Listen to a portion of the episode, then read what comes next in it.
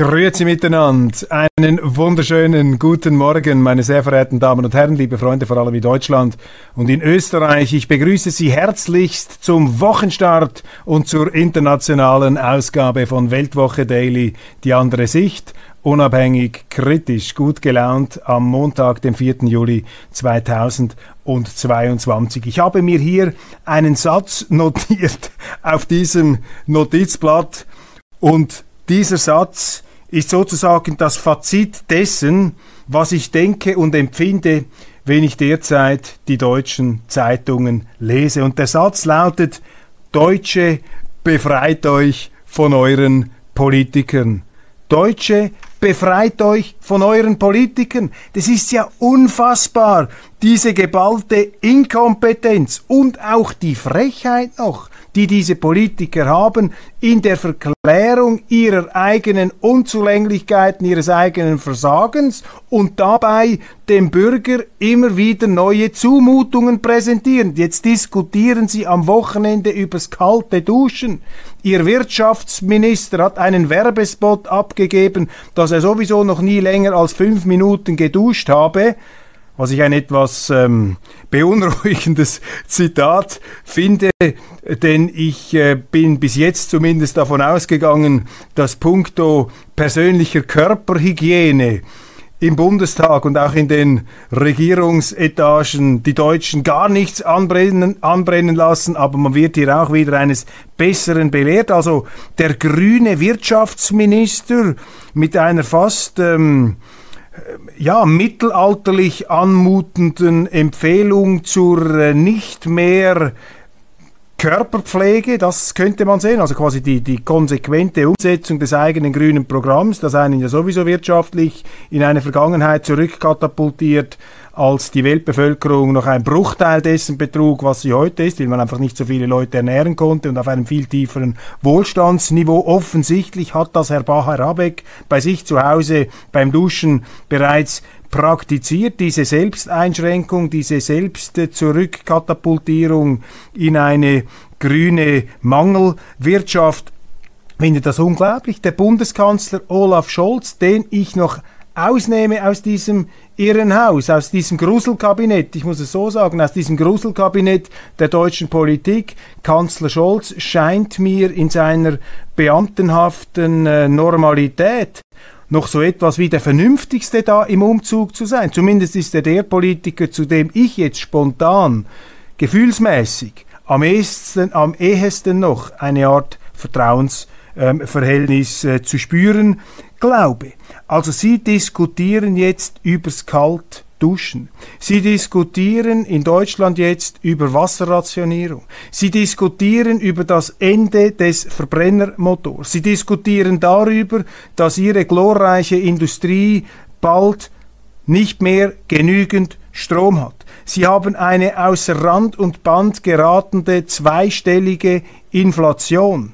Sie haben eine Bundeswehr, die gar nicht mehr in der Lage ist, jene Waffenexporte zu tätigen, zu der sie aufgefordert wird von grünen Kriegsgurgeln, die noch vor wenigen Jahren Bäume umarmt haben. Was ist hier in der deutschen Politik los? Was ist da alles ins Rutschen geraten? Und wissen Sie, der Affront besteht eben darin, dass jetzt diese Politiker, diese wendungs- und windungsreichen, figulanten Politiker, dass sie jetzt diesen Krieg in der Ukraine nehmen, um ihre eigene Politik zu vernebeln, zu vertuschen und schön zu reden.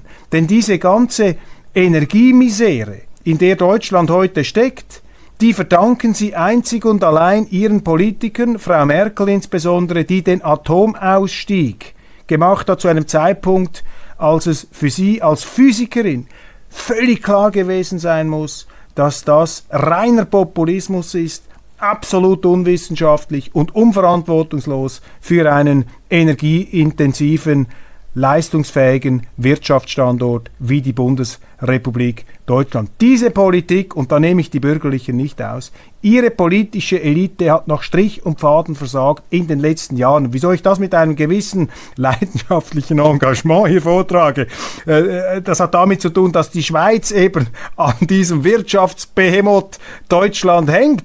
Und wenn ihr das Loch hinabstürzt, dann zieht es uns mit. Das ist wie beim Moby Dick, beim Weißen Wal, wo der Captain Ahab am Schluss auch noch äh, winkend auf zwei oder 3000 Meter Tiefe mit dem Wal getaucht ist, angebunden durch seine eigenen Enterhaken und Harpunen. Die Schweiz ist auch aufs engste verbunden mit Deutschland. Und klar, die Deutschen, die deutsche Industrie, die KMU-Betriebe, die sind von einer derart bewundernswerten, heroischen Tüchtigkeit, dass sie vielleicht auch diese Bleiplatte, dieses Senkblei der Politik irgendwie noch verdauen und verkraften können. Aber irgendwann ist fertig, ist der Bruchpunkt erreicht und der Bruchpunkt wäre für mich erreicht, wenn mir mein Bundeskanzler und mein Wirtschaftsminister sagen, also der Bundeskanzler hat es ja nicht gesagt, aber der Wirtschaftsminister, jetzt müsst ihr dann kalt duschen in Deutschland. Ja, sind wir denn eigentlich von allen guten Geistern verlassen? Was ist mit diesen Politikern los?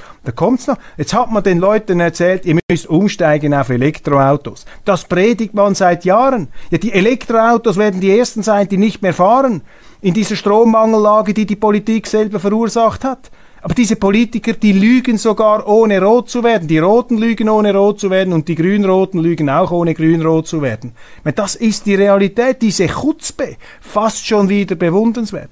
Aber hier schlägt die Stunde des wachsamen Bürgers. Ich weiß, sie können nichts machen. Sie werden nur alle vier Jahre gefragt. Aber vielleicht geht dem einen oder anderen ein Licht auf. Und man könnte tatsächlich sich für die hier immer wieder propagierte Idee erwärmen, dass man die deutsche repräsentative Demokratie endlich zu einer richtigen Demokratie machen könnte, nämlich zu einer direkten Demokratie, mehr Demokratie wagen mit Willy Brandt, weil diese politische Inkompetenz den Deutschen einfach nicht mehr länger zuzumuten ist dies meine Aussage als Schweizer. Ich weiß, eine etwas steile Ansage und einige von Ihnen mögen das jetzt als übergriffig empfinden, aber äh, ich sage einfach ehrlich, wie ich das sehe. Ich habe mit einem Kollegen gestern Abend noch diskutiert beim Betrachten der Schlagzeilen. Habe gesagt, sind die eigentlich nicht mehr ganz normal? Sind die verrückt geworden? Ich meine, das Einzige, was dieser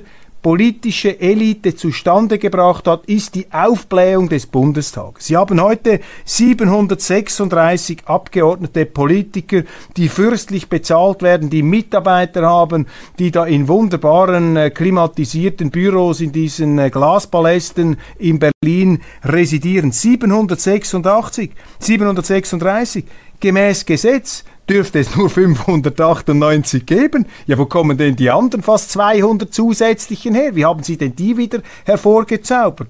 Der erste Bundestag nach dem Zweiten Weltkrieg, als die politischen Herausforderungen für die damals noch junge Bundesrepublik auch nicht gerade verschwindend klein waren, dieser Bundestag hatte noch 402 Sitze, 402 Mitglieder. Sie haben es also fast verdoppelt und vielleicht kommen Sie noch in äh, chinesische oder nordkoreanische Dimension, dass Sie bald gegen 1000 gehen.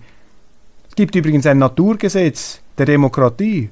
Je mehr Abgeordnete Sie haben, desto weniger Demokratie. Das zumindest ist in der realen Wirklichkeit dieses Planeten zu besichtigen. Ich glaube, auch die Sowjetunion hatte enorm viele Abgeordnete. Die Chinesen haben wahnsinnig viele Abgeordnete. Vielleicht überholen sie dann demnächst einmal das chinesische Parlament das ja keine wirkliche gesetzgeberische parlamentarische Kompetenz hat. Also das ist doch unglaublich. Das Einzige, was diese Politiker zustande bringen, ist im Grunde sich zu vermehren, und immer mehr, immer mehr Privilegien für sich einzuheimsen. Denn keiner dieser Politiker wird die Auswirkungen seiner Politik jemals ähm, zu spüren bekommen. Weitere Ideen, die jetzt herumgeistern, aber ich sage Ihnen, die geistern nicht sehr lange herum, die werden sich materialisieren. Reichensteuer, eben die Duschverkürzung, massive Inflation,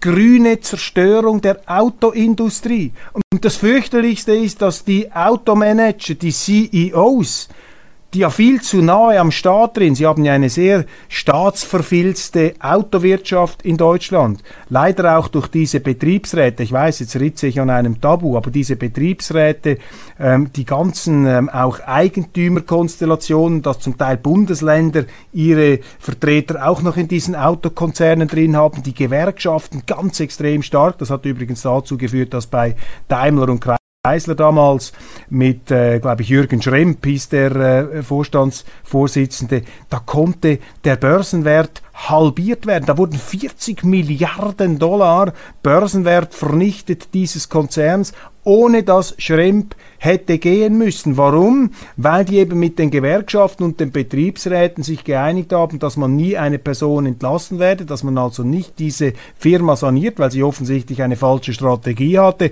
Und so konnte sich dieser ganz klar offensichtlich unfähige CEO mit seinem gigantischen Lohn im Sattel halten. Das heißt, die Politik hat hier massiv mitregiert und viel zu wenig der Konsument, der Markt und diese Firma war im Grunde gar keine marktwirtschaftliche Firma, sondern eine halb äh, kolchoseartig organisierte Firma, das jetzt etwa, das in grober Vereinfachung hier dargestellt. Aber ist das ganz große Problem hier, die Zerstörung der Autoindustrie und die Autoindustrie scheint da sogar noch willfährig mitzumachen. Ich habe das Beispiel erwähnt mit den Elektrofahrzeugen. Diese Elektrofahrzeuge, Entschuldigung, wo soll denn der Strom herkommen? Und wo soll der Strom herkommen für diese, wie viel? 500.000 Stromheizungen, die Herr Habeck, der offensichtlich zu wenig duscht, da auch noch irgendwas dem Hut zaubern will. Das ist doch eine Politik, eine Voodoo-Politik ist das. Das ist eine Politik, die eine Beleidigung ist für Deutschland, weil ich habe größten Respekt vor den Deutschen. Die Deutschen sind äh, praktische Leute. Das sind ja, die können rechnen, die sind sehr kritisch, aber sie sind irgendwie diesen Politikern ausgeliefert. Sie haben keine anderen. Ich habe dann geschaut, ja, auf der bürgerlichen Seite. Da haben sie auch ein Gruselkabinett, Entschuldigung. Friedrich Merz. Ist auch nicht ein, das ist auch nicht einer, wo man sich sofort warm fühlt, wo man glaubt, oh doch, da ist jetzt äh, das Schicksal des Landes in besten Händen. Stabil. Auch einer, der eine etwas quecksilbrige, kurvenreiche politische Laufbahn hingelegt hat. Manchmal auch die Verletzlichkeit des eigenen Egos schien da stärker handlungsleitend gewesen zu sein als der Glaube an ein verlässliches Programm und an feste Überzeugungen. Der Herr Merz, der jetzt auch wieder von Frauenquoten redet. So ein Unsinn aus bürgerlicher Sicht. Das bringen ja die Linken schon. Wieso müssen das die Bürgerlichen auch noch bringen? Dann Christian Lindner bei der FDP. Was soll ich da sagen? Können Sie selber beurteilen? Ist das die Führungspersönlichkeit, wo man glaubt, oh doch, also da Deutschland, da sehe ich, gut, man sagt in der Politik immer das kleinere Übel, vielleicht ist er das kleinere Übel, vielleicht gilt das auch für März, aber die bürgerliche Seite ist schwach und die AfD ist auch schwach.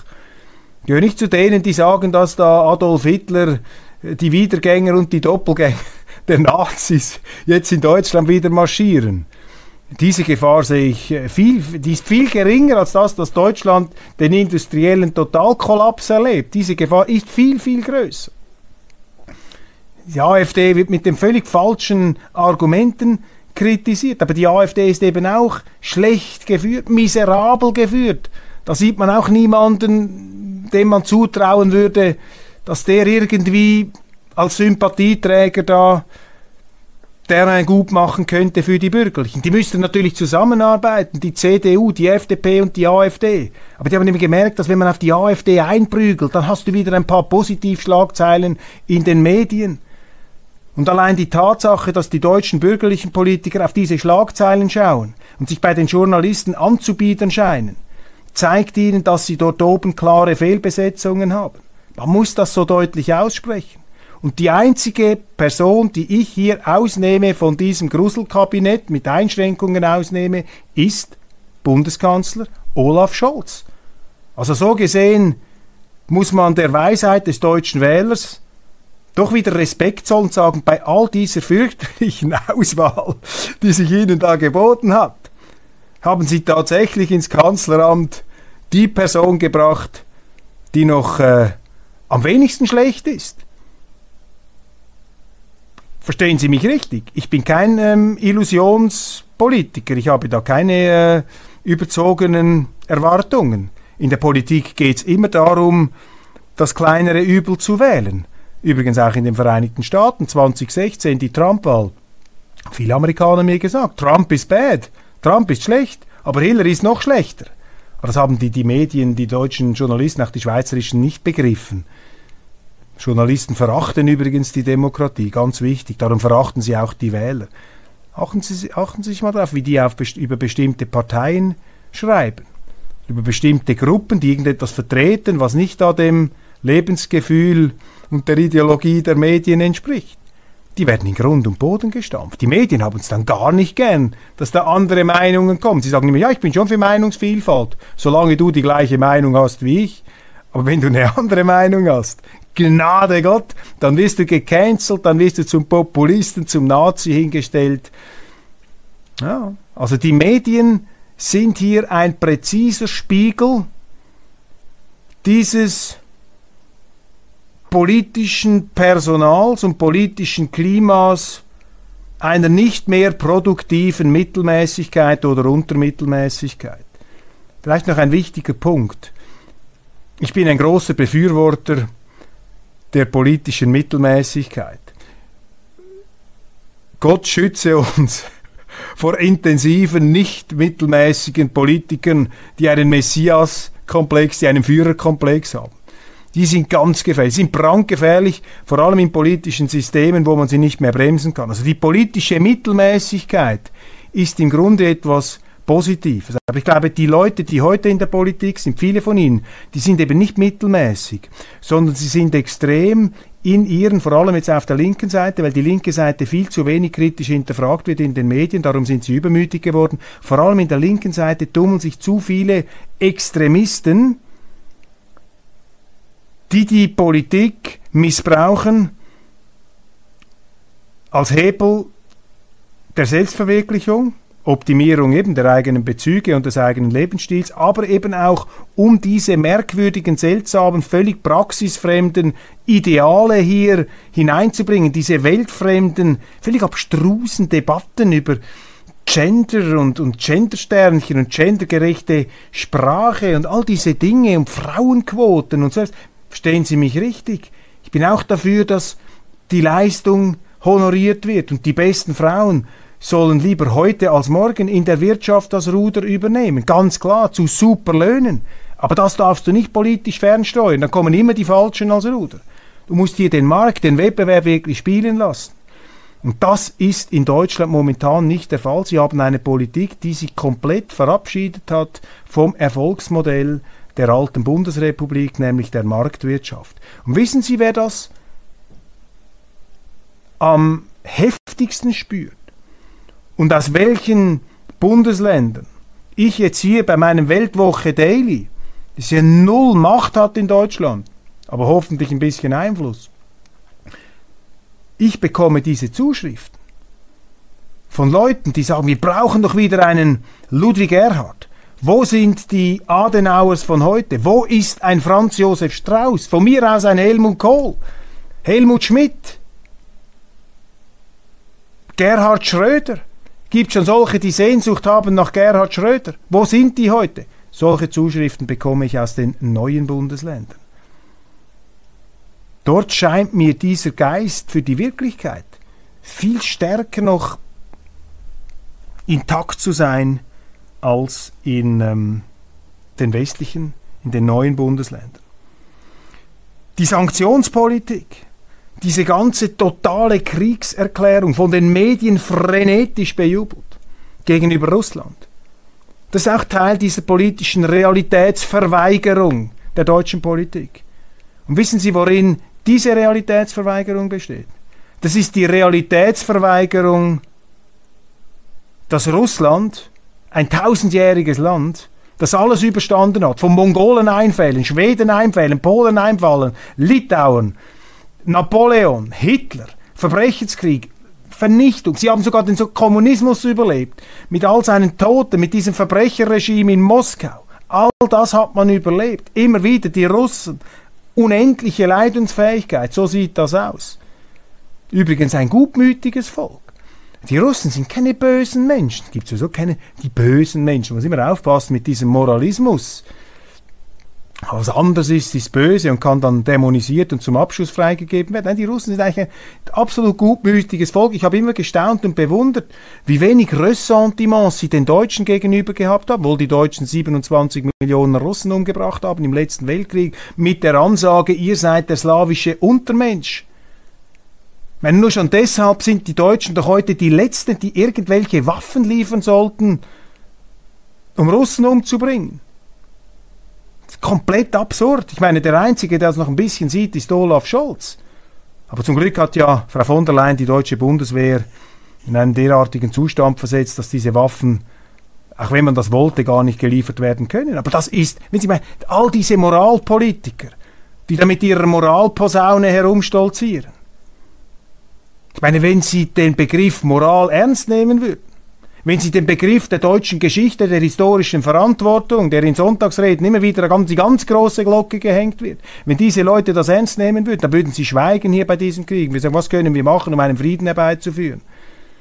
Wenn sie nicht sagen, wir liefern jetzt wieder Waffen, um die Russen abzuknallen. Auch wenn dieser Krieg von den Russen und von einer russischen Kriegsführung, von einer Politikführung angezettelt worden ist, aber er ist auch nicht vom heiteren Himmel gefallen.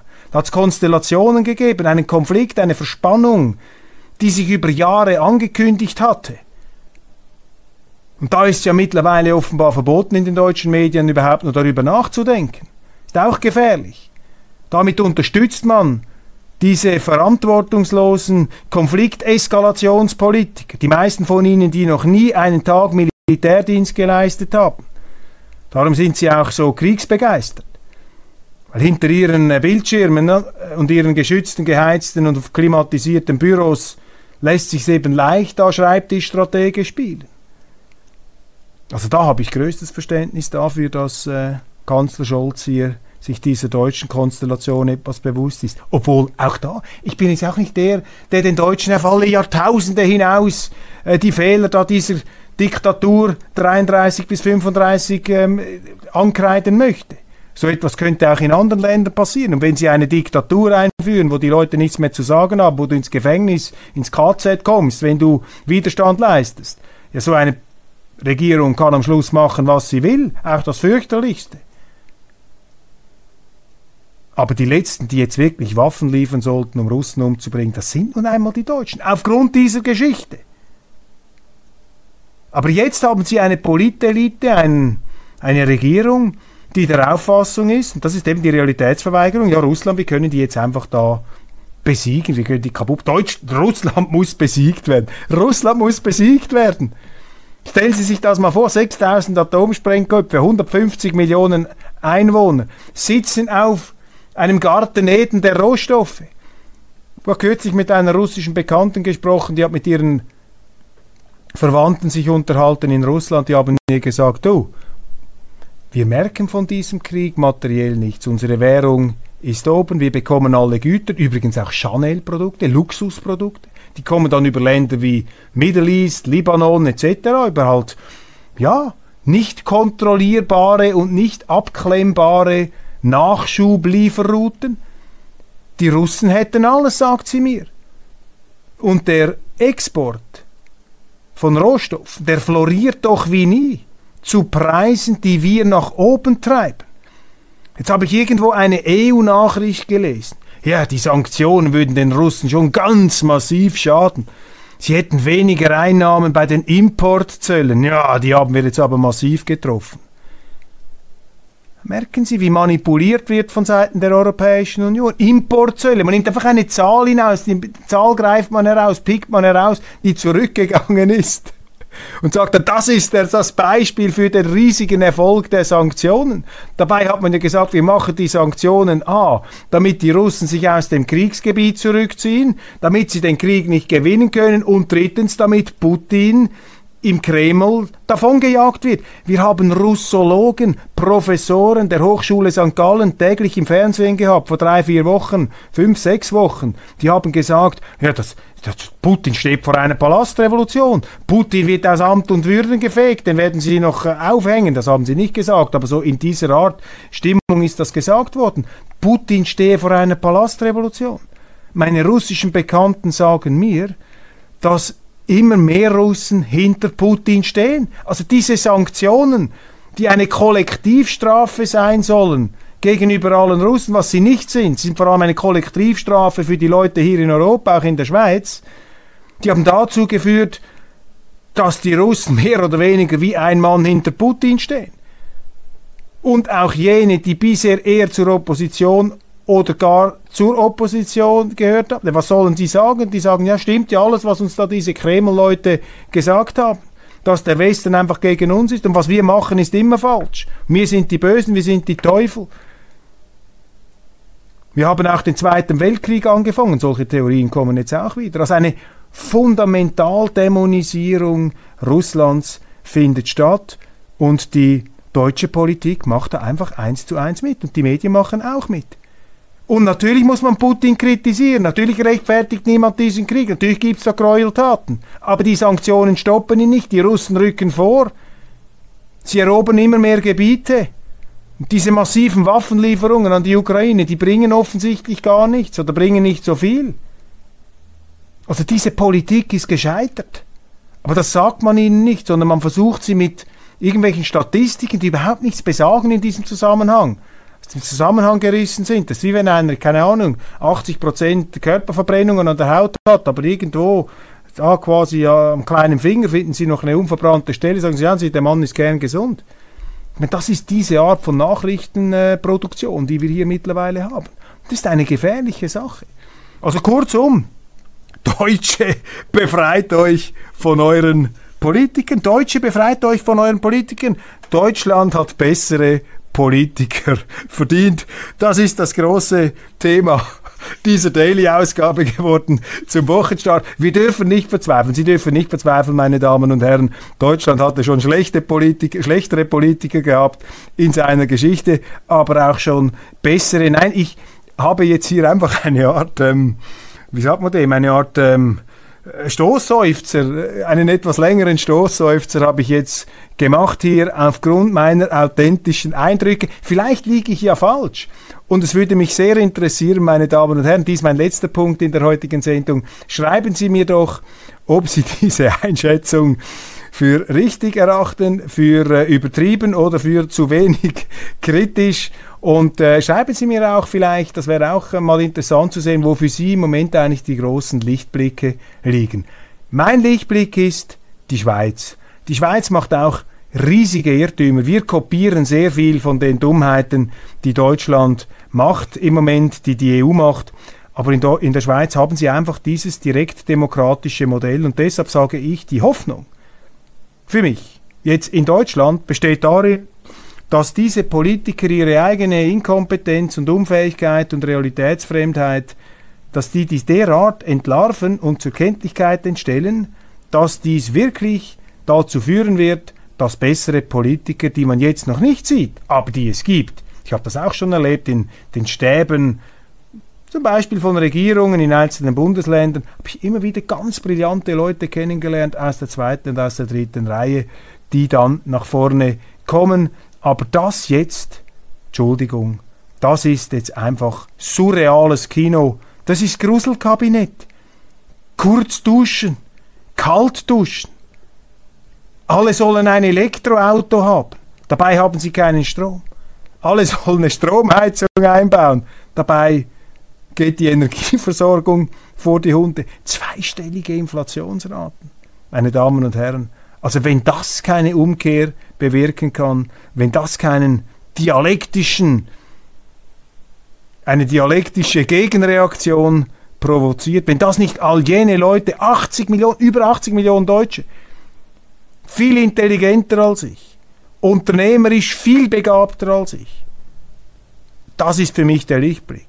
Also wenn die Politik wirklich derart abwirtschaftet wie jetzt, dann provoziert das ganz klar eine Gegenreaktion. Dann kommen die Guten aus ihren aus dem Verborgenen. Die im Dunkeln sieht man nicht, aber vielleicht kommen die dann bald ans Licht. Meine Damen und Herren, ich äh, danke Ihnen, wenn Sie mir bis hierhin gefolgt sind in dieser Philippika, die mir äh, ja, ja, bin gespannt auf Ihre Reaktionen. Vielen Dank, dass Sie mir bis hierhin gefolgt sind. Ich wünsche Ihnen trotz allem jetzt erst recht einen energiegeladenen Wochenstart und wir sehen uns hoffentlich morgen Dienstag wieder. Werde ich da dann etwas den ruhigeren Fluss der Nachrichten zu begleiten versuchen. Machen Sie es gut.